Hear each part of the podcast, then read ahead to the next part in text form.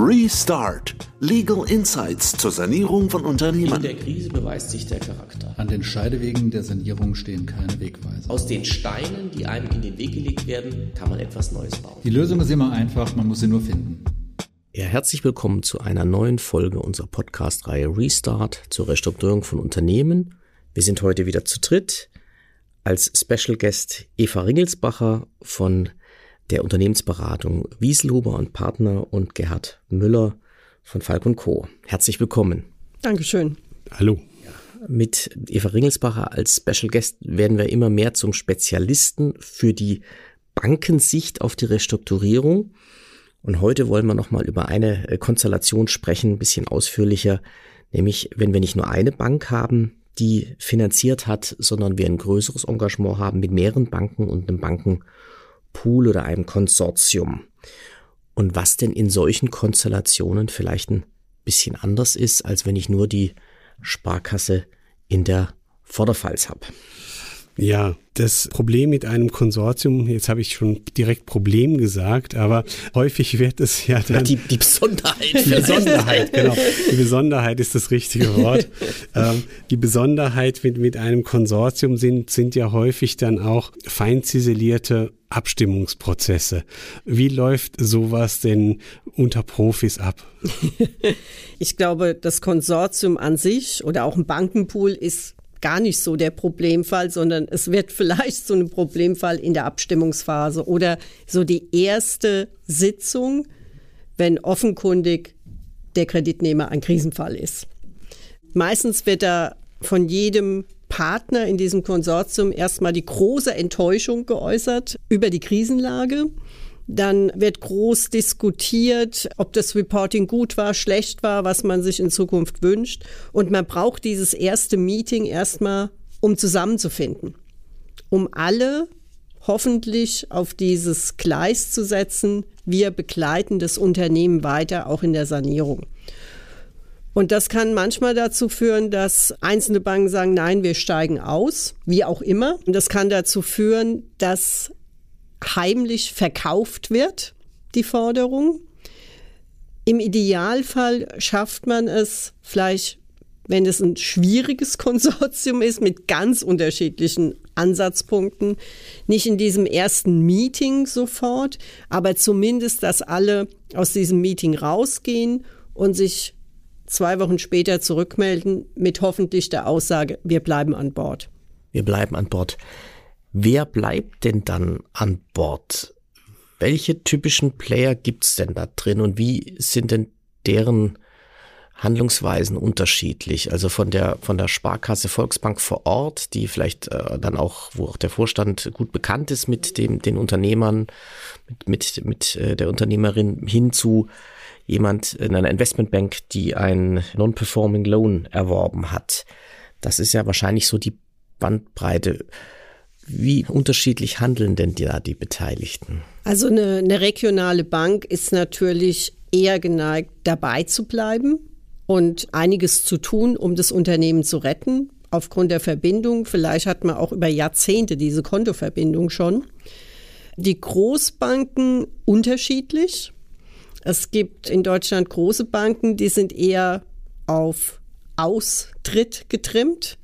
Ja, die sagen, also wenn es heikel wird, schwierig wird und noch vielleicht das Fresh Money Thema hochkommt, wollen wir raus. Ob das so einfach möglich ist, ist was anderes, aber zumindest hat man mal zwei Wochen Diskussion. Kön können wir da Namen ja. nennen? Wer ist das typischerweise? Möchte ich jetzt ungern, weil ich ja immer wieder mit denen auch verhandle. Ähm, aber es, es gibt Großbanken, wo man weiß, wenn die auf dem Bankenspiegel, wie wir das immer nennen, stehen, dass da die Überzeugungsarbeit vielleicht ein bisschen länger dauert. Wie funktioniert das Zusammenbinden dann dieses Konsortiums? In welchen Rahmen gießt man das, vielleicht auch vertraglich? Also das Beste ist natürlich, wenn man dann erstmal so eine Stillhalte- oder Neudeutsch Standstill-Vereinbarung trifft um sicherzustellen, dass jetzt bis die nächsten Verhandlungsschritte erreicht werden, niemand aussteigt. Und dann so ein Überraschungseffekt auftritt. Bei der nächsten Bankenrunde fehlt ein Bankvertreter.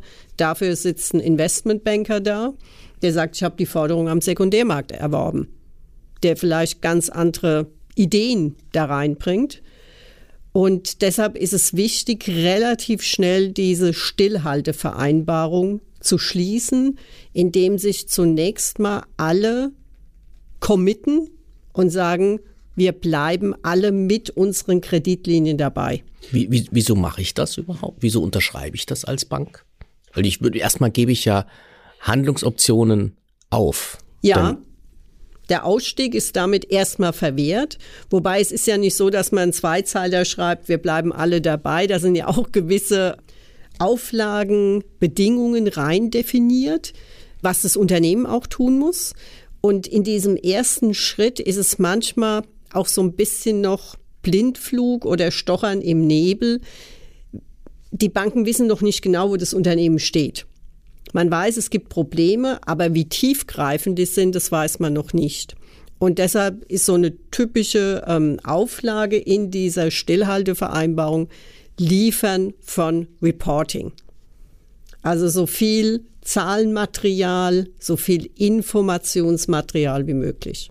So, und wenn dann das Reporting vorliegt und dann Klarheit über die Breite und Tiefe der Liquiditätslücke besteht, was, was machen die Beteiligten dann gemeinsam? Da sind sie sich dann wieder alle einig. Sie drehen sich um, schauen alle den Gesellschafter an und sagen, wie ist der Gesellschafterbeitrag? Dann also da bereite ich auch Gesellschafter immer drauf vor, Mandanten drauf vor und sage, es wird diese Frage kommen. Weil die sagen oft, wieso soll ich jetzt noch was bringen? Und manche haben ja auch keine finanziellen Mittel Richtig. mehr. Da ist oft so, die Banken müssen mir helfen. Ich arbeite seit Jahren, Jahrzehnten mit den Banken zusammen. Die haben immer wahnsinnig viel Geld verdient mit mir, also müssen sie mir doch helfen. Und da muss man dann leider sagen, sie müssen nicht. Neue Kredite geben müssen sie auf gar keinen Fall, sondern sie dürfen das auch nur unter strengen Voraussetzungen. Siehe Folge 38, ja. aber, aber klar, sie müssen, sie müssen nicht. Hm. Was wird denn da erwartet? In welchem Umfang stellen sich die Banken dort vor, dass der Gesellschafter mitgeht? Was, was ist da üblich? Also am liebsten wäre den Banken natürlich, dass das neue Geld komplett über den Gesellschafter kommt. Klar. Klar. Dann stellt sich im zweiten Schritt die Frage, hat der Gesellschafter noch Geld? Also hat er überhaupt Vermögen, was er einbringen könnte? Es gibt ja auch Gesellschafter, die nicht in der Lage sind, noch was einzubringen. Wenn man an den Punkt kommt, dass der Gesellschafter sagt, ich kann nicht, ich habe keine Möglichkeiten, dann sehen vielleicht die Banken von dieser Forderung ab, aber nur gegen Vorlage einer testierten Vermögensaufstellung. Also er muss auch einmal darlegen, dass er nichts hat. Ich hatte vor zwei Jahren eine sehr interessante Aussage zu dem Thema, ich gebe keine Vermögensaufstellung ab. Wir haben diskutiert, es ging um Fresh Money, die Gesellschafter wollten nicht mehr. Die waren auch alle so im Rentenalter und wollten jetzt die Übergabe an die nächste Generation machen. Und auf die Frage neues Geld der Gesellschafter haben die geblockt. Dann hieß es ja, okay, aber dann bitte diese testierte Vermögensaufstellung, weil der Eindruck war da und nicht unberechtigterweise da, dass es Vermögen gibt. Und äh, ich habe dann lange mit den Gesellschaftern gesprochen und einer hat mir klipp und klar gesagt, er macht diese Aufstellung nicht, seine Ehefrau hat es ihm verboten. und er blieb auch dabei, ja. Leider ist es dann auch Richtung Insolvenz gegangen, mhm. dieses ähm, Unternehmen, aber da sieht man mal, wie da die Reaktionen sind. Wenn natürlich der Gesellschafter die Vermögensaufstellung testiert abgibt und darlegen kann, er hat keine finanziellen Mittel rücken die Banken auch von dem Thema weg. Sie wollen dann oft eine Bürgschaft. Das ist aber mehr so dieses moralische Binden. Der Unternehmer muss noch an sein Unternehmen glauben, auch wenn man weiß, diese Bürgschaft ist nicht wirklich werthaltig.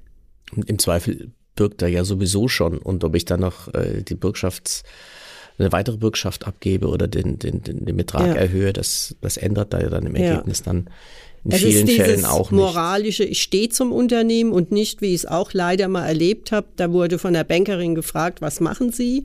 Und die Aussage des Gesellschafters war dann, warum soll ich in dieses Unternehmen noch Geld reinstecken? Aber die Bank soll's. Genau. Aber die Bank soll's, ja. Ja, jetzt ist das Thema Gesellschafterbeitrag geklärt. Das heißt, vom Gesellschafter kommt nichts mehr. Die Banken gucken sich in der Runde an und stellen fest, aha, Bank A hat mittelmäßige Sicherheiten, Bank B hat hervorragende Sicherheiten und Bank C hat, ja, naja, so mediokre Sicherheiten. ähm, da, da muss doch um, um den, den, den gemeinsamen Willen herzustellen und das gemeinsame Vorgehen sicherzustellen, dann noch was geregelt werden unter denen. Das stimmt. Also wenn die Sicherheitensituation, also manchmal hat man so einen Idealfall, alle Banken haben keine Sicherheiten. Das heißt, alle Banken möchten jetzt Sicherheiten ziehen. Hm. Aber oft kommt man ja in diese Fälle rein. Es besteht im Konsortium eine gewisse Sicherheitenlage, aber vielleicht unterschiedlich. Ja, die einen haben diese guten Sicherheiten, die anderen haben die Immobilie in der Westpfalz, um bei dem Beispiel mal zu bleiben. Dann müssen sich die Banken zusammenfinden, wie sie diese Sicherheiten einbringen. Und da gibt es eben oft diesen Bankensicherheitenpool. Das heißt, man poolt nicht nur die Kreditlinien, sondern auch die Sicherheiten. Und natürlich wird die Bank, die die werthaltigen, guten Sicherheiten hat, die nicht einfach in den Topf werfen wollen für alle, sondern die wird im Zweifel sagen, ja, wenn es mal zu einer Verwertung der Sicherheiten kommt und dann müssen die Sicherheitenerlöse Beispiel aus diesen guten Immobilien auch als erstes auf meine Darlehen zurückfließen. Und wenn was übrig ist, können wir das dann sozusagen als Überlauf dem Pool zur Verfügung stellen. Aber rechtlich gibt es da eine ganze Menge zu beachten. Ja. Denn was wir nicht machen sollten oder was die Banken hm. nicht machen sollten, ist, dass dann vereinbart wird, dass alle Sicherheiten im Außenverhältnis für alles haften. Sonst hätten wir nachher von mhm. der Insolvenzanfechtung eine Konstellation, wo wir inkongruente Deckung, äh, Deckung haben. Das heißt, nach außen gegenüber dem Unternehmen bleibt alles, wie es ist und die Vertragsverhältnisse mhm. nur im Innenverhältnis würden die Banken das dann, ja. dann verteilen. Genau. Das ist ein Punkt, da muss man drauf aufpassen, sonst ist man seine Sicherheiten Los. dann nämlich ganz schnell dann los, genau. Also insbesondere bei diesen Überbrückungskrediten. Das sind diese Kredite, die herausgelegt werden, um Liquiditätslücken zu überbrücken, wie der Name sagt bis auch das Sanierungsgutachten vorliegt. Es ist ja oft so, wenn man sagt, ja, wir erstellen ein Sanierungsgutachten, das dauert zwei Monate, plus je nachdem, wie schnell die Gremienentscheidungen kommen, vielleicht nochmal vier Wochen. Das Unternehmen braucht aber jetzt dringend die Liquidität, also geben die Banken Überbrückungskredit und der wird ja auch besichert. Und dann ist natürlich schon die Idee, naja, wenn die Sicherheiten sehr gut sind, sehr werthaltig, dann besichern wir nicht nur diesen neuen Kredit, sondern auch alle bestehenden. Und das führt dann zu den Anfechtungen, es sei denn, man bringt so ein Rangverhältnis ein. Die Sicherheiten, die neuen, sichern den neuen Überbrückungskredit ab im ersten Rang und in einem zweiten Rang die bestehenden. Wenn es zur Insolvenz kommt, wird natürlich der zweite Rang angefochten. Aber diese Sicherheiten hatte ich ja vorher auch nicht. Also das ist so ein gängiges Mittel, man muss nur auf diese Rangverhältnisse achten. Also man sieht da auch wieder, steckt der Teufel im Detail.